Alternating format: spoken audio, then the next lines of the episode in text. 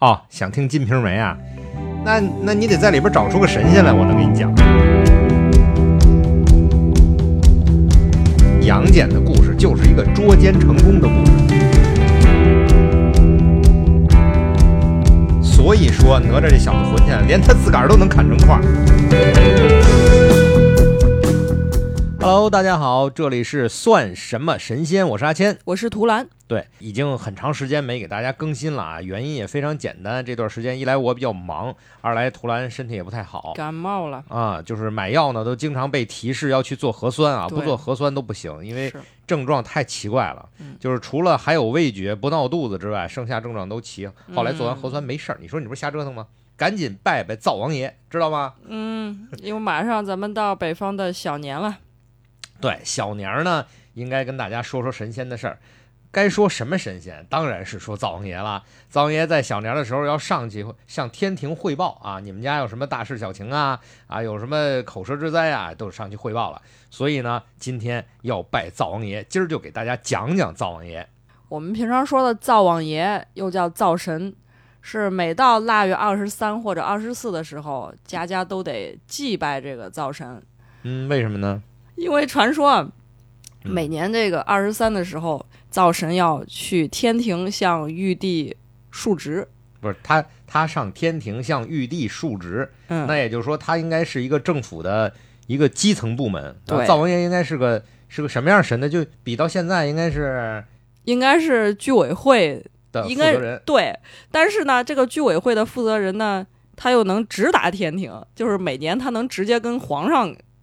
直接汇报你这一家人的所作所为，所以我觉得这也挺神奇的。你想想，咱们千家万户啊，对，玉帝往上一坐，嗯，底下哇几万个灶王啊，就啊，我跟你说啊，他们家什么他们家那个啊，烦不烦？你没有一个灶王爷只有一个，但是他我觉得人家是有很多分身，你不能以凡人的这种体能和。行为来判断神仙的能力啊！啊，对，你说的有道理。就像那个美国有一个电影叫做《冒牌天神》哈，其实你也可以这么理解，就这个天神他是有很多分身的，所以一个灶王爷就可以对着玉帝的一个分身来说这底下的对他不可能是每一家都分派一个灶王爷吧？啊，那肯定的，每家都得有灶王爷，有灶就有灶王爷啊，对吧？但是你不可能每一家都只派一个灶王爷吧？妈呀，咱家还有俩灶王爷是吗？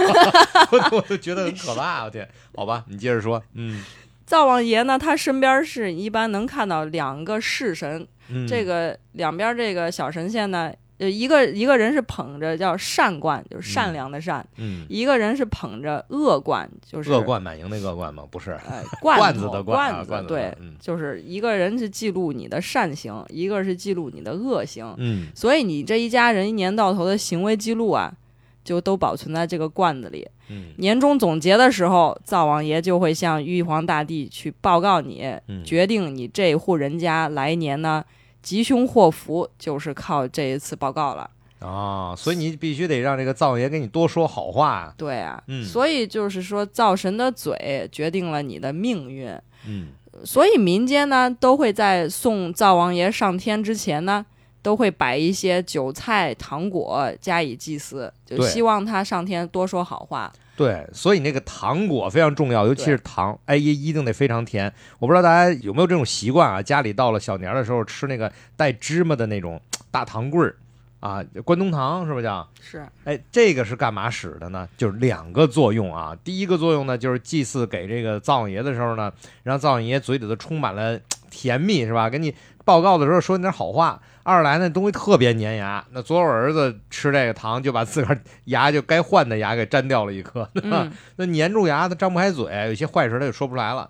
但是我觉得老百姓，你说你们家都是好事，你粘人牙干嘛呀？你们家都是坏事的行了。所以呢，想粘这个灶王爷的嘴，我估计是家里的好事少，坏事多。哎，所以他这两说，一说是粘嘴，就粘上你的嘴，让你说不出来；二说就是让你嘴上抹了蜜。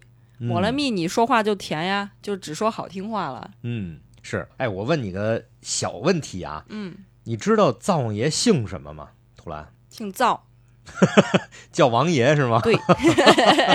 当然不是了。你知道灶王爷啊，在传说里说的比较多的，说灶王爷姓张，是吗？对。然后这个有这么一句俗语嘛，我不知道你听没听过，叫“灶王爷本姓张，骑着马，挎着枪，上天言好事，叫下界保安康”。所以在灶王爷在咱们传说里啊，有几个不一样的版本，都姓张。嗯，骑着马，挎着枪，我怎么感觉这说的是关老爷？哎，你还别说，关老爷跟灶王爷还真有关系。相传这个灶王爷啊，啊，名张善，字子郭。这个人呢，在台湾的鸾堂中啊，经常与关羽和吕洞宾共同祭拜，称为叫三圣恩主。当然，或者了，还有人把他们和岳飞啊、王灵官啊加在一起，成为五恩主，叫五圣恩主。当然，还有一些啊搭配，比如说像文昌帝君啊、像玄天上帝啊等等这些神搁在一块儿组成叫四恩主、五恩主的都有啊。所以你还别说，他还跟吕洞宾、跟关老爷还一块儿同朝为官啊，然后大家一起祭拜过。那这个姓张的神仙他有什么来历啊？嗯，这个姓张的神仙，这这是刚才咱说的张善是一种，还有一种说法，说古时候呢有一个人叫张宙，宇宙的宙啊，嗯，他因为吃喝嫖赌啊，就散尽家财的一个败家子儿，后来都吃不下饭了，就把他老婆也卖给别人当老婆了。然后呢，即便如此，他把他老婆卖哦，呃卖给别人了嘛。嗯即便如此，这拿回来的钱也不够花的，最后就变了乞丐，就每天到处去去要钱。结果有一天呢，就在一个富人门前去，哎，磕头要钱，出来一个女的，这个就这家的主妇，结果是他老婆，就是他以前的老婆。然后呢，就把他给招到屋里头去，给他饭吃。然后这个时候，这家主人就回来了，然后主人呢就让这女的去，这这现在的妻子嘛，对吧？就是你去烧水。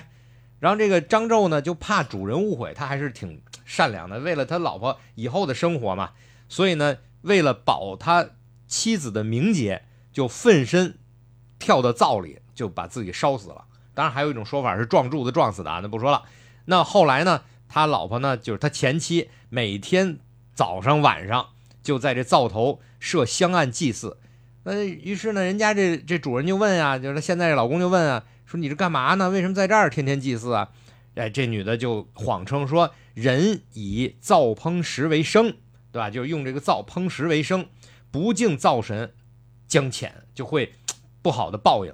附近的人家呢就效仿，就大家都慢慢的都开始敬这个灶神，所以后来就出了这个祭祀灶神之风，这是一种传说啊。等于说就是这个张姓男子他的前妻捏造了一个灶神，结果就真的把他捧成一神仙了。哎，一种说法嘛。所以呢，不管是上面一种说法，下边一种说法，这个灶神都姓张是这么来的。嗯，但实际上真正的你，你咱们当初做过一期节目给大家讲，嗯在中华大地上啊，咱们这个老百姓对于神的概念就是有用，哎，我就敬你。说我想用什么，我就弄一个什么神，所以灶神其实也是有用的一个神。这灶神到底有是谁呢？谁是灶神？刚才说的只是两个呃靠边儿的一个传说。其实这个不冲突，你知道吗？哎因为灶神它是个植物，就像我们说天蓬元帅，他不一定是猪八戒，他是一个植物，可能是这一届是这姓张的当，下一届不见得是他。嗯，当然，你看，像道教中啊，对灶神的这个称呼也很多，比如像什么九天司命定福东厨燕主宝灶护宅真君啊，这嗯太长了是吧？但简称吧，就叫司命真君。还有的叫什么呃九元天王护灶护宅天尊，什么九天云厨监斋使者，斋是那斋饭的斋，什么九天香厨妙供真君等等。哎，你有没有发现这里边的这个真君和天尊和使者有几种称呼？这是为什么？你知道吗？为什么呀？其实，在中国的这个神话里啊，“真君”两个字，很多时候都是在对女神的一种敬称。哦，所以，灶神他不一定是个男的。对啊，有灶王奶奶呀。对对对对，而灶王爷有灶王奶奶。但是我觉得这灶王奶奶是是老百姓给配的，就是因为灶王爷吧，我觉得他是一种，呃，他是一个呃比较地位比较低的神仙，就是跟老百姓走的比较近的神仙。越是这种跟老百姓走得近的神仙呢，大家就越愿意比着自己的生活给他配一家子，就是配个灶王奶奶呀，哎，有甚至这种说法。对，嗯甚至给他配个什么儿子女儿，就配一家人在那儿。但是地位比较高的，你说什么？啊，玉呃玉皇大帝。玉皇大帝人家自己有一家人，你比如说什么太上老君的什么的，就大家不会给他配老婆配孩子了。嗯，当然了，这个对于神仙这块儿的说法啊，你比如说在庄子的《南华经》里边，就曾经说这个灶王爷，咱咱不能叫灶王爷了啊，叫灶神，是着赤衣，状如美女，就是穿着有红色的衣服，是个美女。那灶君是昆仑山上一个老母，俗称为叫昆仑老母。哈，这个道书呢叫《净灶全书·灶王经》里边也说叫云种火老母，或者叫呃种火老母元君。这火种嘛就归他来管，所以那个元君就在道教里主要是封女仙的时候使用的一个尊称。说他麾下有五方五帝灶君啊，包括什么这个曾灶、祖灶、什么灶子、灶孙吧等等吧，运火将军等等，就这些都算是呃灶君底下的管灶的神仙，一共有三十六神。所以呢，俗话说叫“民以食为天”嘛，他主管人间的饮食，专门为天庭督察人间一切事务，因为他是基层的这个最对，应该叫最基层的神仙。其实我觉得这合理。嗯，居委会大妈嘛，一般都是女性当。当然了，后来呢，因为这个后世民间觉得。红衣的美女的形象不太稳重啊，所以后来就把这个灶神就叫她不叫叫这个红衣美女，就灶神奶奶了。对，那奶奶比较稳重嘛。对。然后再加上有个灶王爷的说法，灶王爷、灶王奶奶往那一坐，旁边一大堆都周围一大堆的火神，哎就行了。而且灶本身跟火相关，所以中国的很多的火神实际上与这个灶神都有相同的出处，或者是近似的出处，包括你看炎帝。啊，这《淮南子》里面认为灶神就是炎帝，炎帝与火死而为灶嘛，所以包括啊叫这个仲离，包括这个苏吉利，这些都是你仲离你知道吧？在这个风俗通里边认为灶神祝融、仲离、祝融、祝融是火神嘛？对对，最早的火神嘛，就是他们是灶神。其实我觉得是远古的时候啊，那会儿大家。呃，没有像现在这种专门用个厨房啊摆在家里。那个时候可能就是生个火做个饭，所以火和灶就是分不开的。火神就是灶神，火就是灶嘛，大家生火就能做饭了。但是后来的大家这个生活质量提高一点儿，就每个房间每个家庭分离出一房间作为厨房，嗯，所以才有个灶神。没错，所以你知道，就是灶神啊，在远古的时候，他的地位可高了。你知道人类在进化的历史中，你想想，发现火，所以才有了熟食，因此延长寿命。所以祭灶是最早的时候的一个大的仪式啊。那个时候就是感恩食物来源。你看现在，包括很多其他的宗教，你像那个呃基督教，那是不是吃饭之前阿门之前也要感谢上帝给钱给给吃的嘛？对，就是感恩食物来源。那么餐饮业呢，也把这个灶神视为叫行业神。有的厨师会在灶神啊这个面前去收徒弟等等，所以灶神以前是个大神，后来慢慢的因为也其他的这个行业也比较重要起来了，然后灶神才最后变成了一基层的神，就分工细化。哎，对，分工细化了。那灶神都管什么呢？他除了管饮食，那灶什么肯定管饮食，他还是护宅神。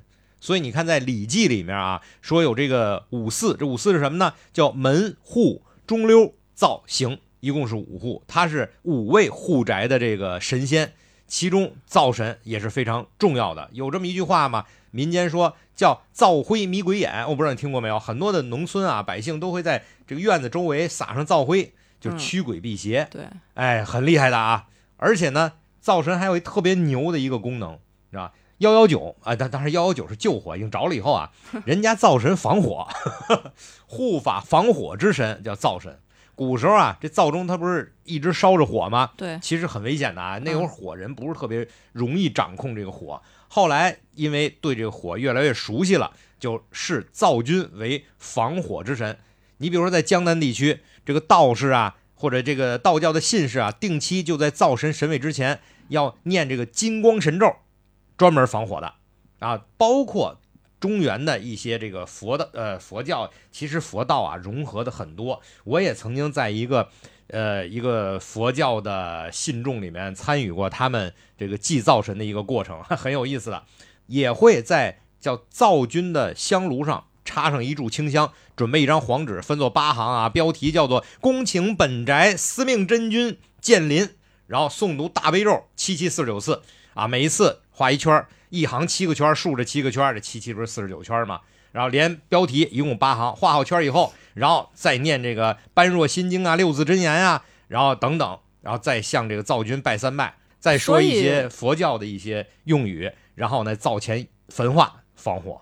所以，呃按你意思是说，这个灶神是佛教徒才会去请的吗？哎，当然不是了，它主要是道教的，也就是说，佛教也会接受灶神的存在，它的重要性就可见一斑。让我理解的这个灶神，它是个民间俗神，就是嗯他没有什么宗教属性的。嗯它既不是归属于佛教，也不是专属于道教的，就是老百姓根据自己的日常需求编出来的这种神仙。你比如说你刚才说的这个，他要保家宅平安啊，嗯，然后还能防火呀，还能嗯。这个防鬼啊、防贼啊等等的，嗯。这就是老百姓最基础的需要嘛。因为嗯。咱们你知道，咱们中国，呃，古代老百姓他是没有那个特别强烈的、特别专属的宗教信仰，所以民间俗神呐、它就是老百姓追求这种功利性和实用性，它跟西方的这种宗教徒还不一样。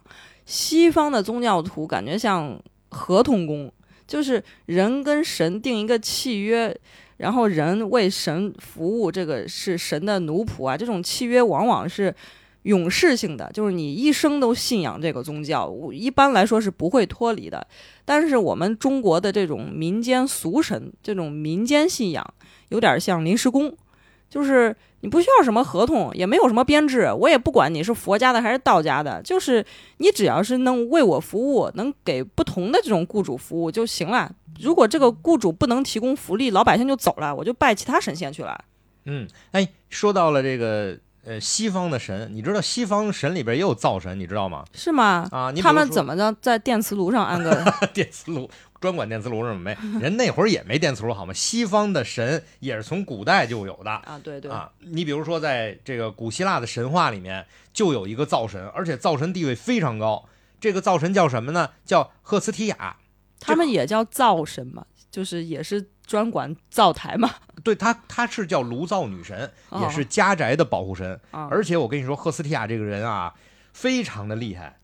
为什么厉害？首先先说他这个地位，嗯你知道宙斯知道吧？对，就是最大的主神是吧？嗯那么宙斯一共是哥六个，嗯这哥六里一个，这个赫斯提亚是老大，她是大姐，嗯，然后后边才有剩下的那些神。而且据说赫斯提亚特别漂亮，你知道海神是谁吗？海神，啊，波塞冬啊，对，海神波塞冬是他弟弟啊，是吧？哦，还有太阳神阿波罗，就是说灶神跟海神和太阳神是齐名的。不是，是海神波塞冬和太阳神阿波罗。太阳神阿波罗是他的，应该是他的侄子，俩人共同追求过他。哦，还不是一辈儿的。哎呀，还不是一辈儿的，而且这叔侄俩追他追的那个紧，最后，呃，太阳神阿波罗和海神波塞冬差点打起来，那简直，你想啊，太阳神要跟海神打起来，那就是巨大的灾难，对于一个星球来说。嗯是，为此，赫斯提亚就说：“我发誓啊，我这辈子谁都不嫁。”所以她就成了呃希腊众女神之中唯一三个处女神就没有多少绯闻的。啊，对，没有什么绯闻。就本身这个灶神这名字听着就不是很浪漫，哎，你还？别说，人家还就很浪漫，人家在希腊神话中是炉灶女神家宅的保护者，又长得又漂亮，地位又高。后来他发誓的时候还还特逗，你知道吗？他说：“我发誓这一辈子不嫁。”嗯，以什么起誓呢？宙斯的头发，也就是说，他要有一天 后来嫁了人了，宙斯就谢顶了，你知道吧？所以宙斯呢非常的支持他啊，这没问题。哎，所以你会发现，这赫斯提亚虽然没有这个呃很多的故事，也没有绯闻，为什么？因为灶神不性感，你看你又来了，怎么 人家很性感，太阳神阿波罗都追他，但是？你往锅边一站吧，就觉得不是很性感。其实是这样啊，就是灶神这个这个职位啊，是一个非常重要的职位，它是厨房和家庭的不可置疑的中心，而且呢，他就最讨厌的就是别人嚼舌头。嗯，那是女人呀、在灶边上就很容易嚼舌头，是，所以要尽量这个灶神管住的就是什么？管住你的嘴，嗯，就要不要老嚼舌。你想中国不也是吗？灶神上天的时候，你为什么要要把他这个嘴粘住啊？是老百姓管住灶神的嘴。对 你也要管住自己的嘴，所以灶神没有很多的绯闻，也没有很多的故事，也是因此而来的。嗯你知道赫斯提亚呢，因为很多缘故啊，受到人类的尊敬。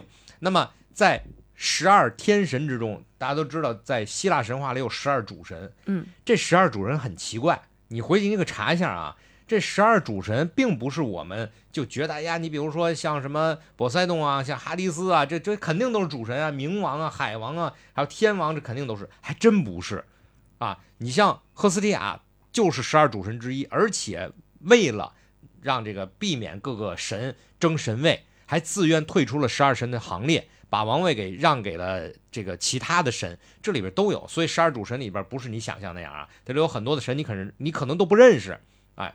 而且呢，这个灶神并不只是厨房的保姆，他还是家庭的守护神。也是因为就是赫斯提亚，他不喜欢像爱情女神那样把办公地点就选在别人的卧室，是吧？他呢就把办公地点选在了厨房。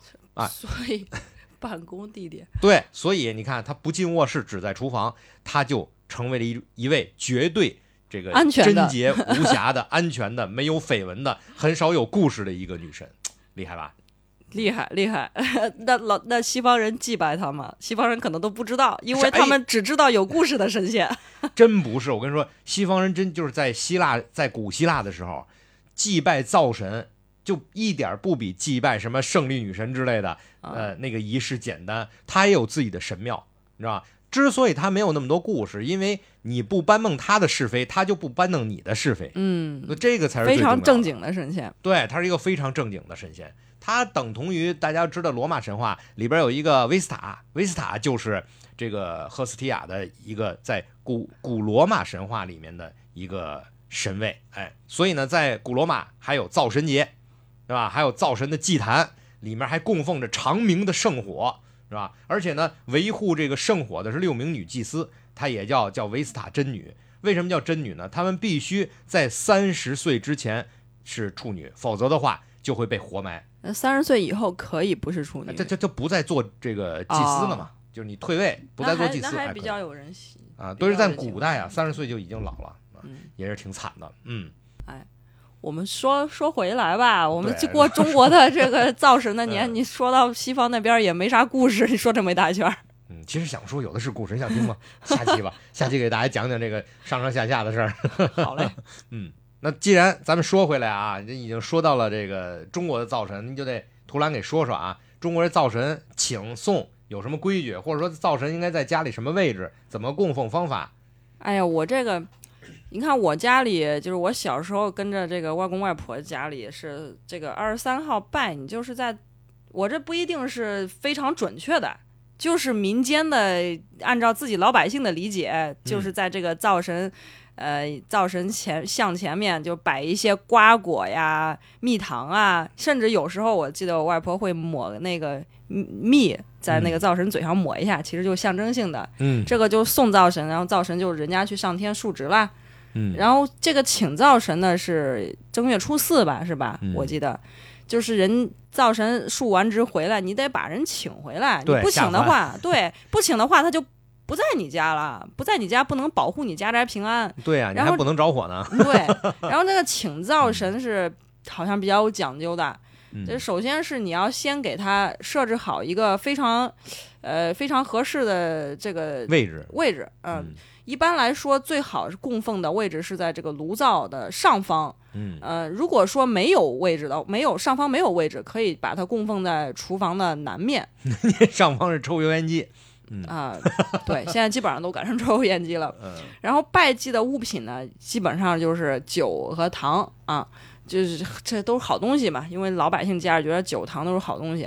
然后有的地方可能还会用这个糯米汤圆儿来祭灶神，嗯嗯还有呃这个蟹灶神的这种贡品，一般来说是有红烛啊、然后上进的香，那个叫什么？啊，就现在好像这个红烛也不一定非得是点着了那种了，对对现在基本上都属于那个啊插上电啊，插上电嗯就就一直亮。对对对对对。嗯还有这种敬的敬灶神的茶，呃，水果，有的地方还有很有讲究，说必须得是五个什么的，我不太懂为什么非得是五个。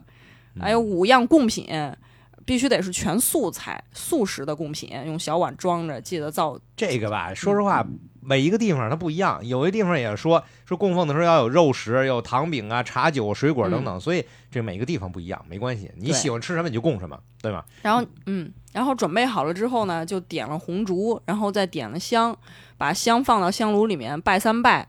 然后你可以呢对灶神说一下自己的愿望。啊，许个愿的，对。明年我要吃好的，我要吃肉。对。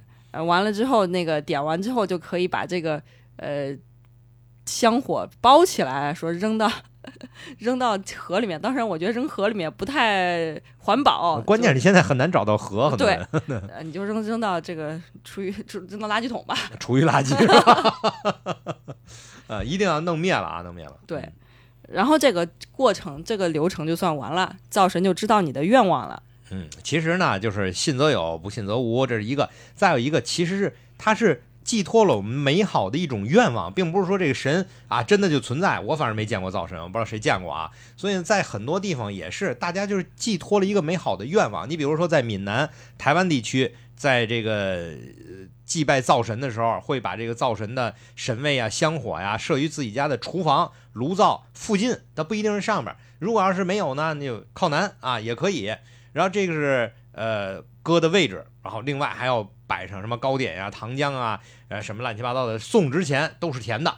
等赢回来以后，哎呀，那是什么都有啊，又是酒又是肉啊，就是各种全都有。就刚才图兰说到了，你既然有送的过程，你就接的过程。所以送灶神是在小年儿的时候，接灶神是在初四的时候。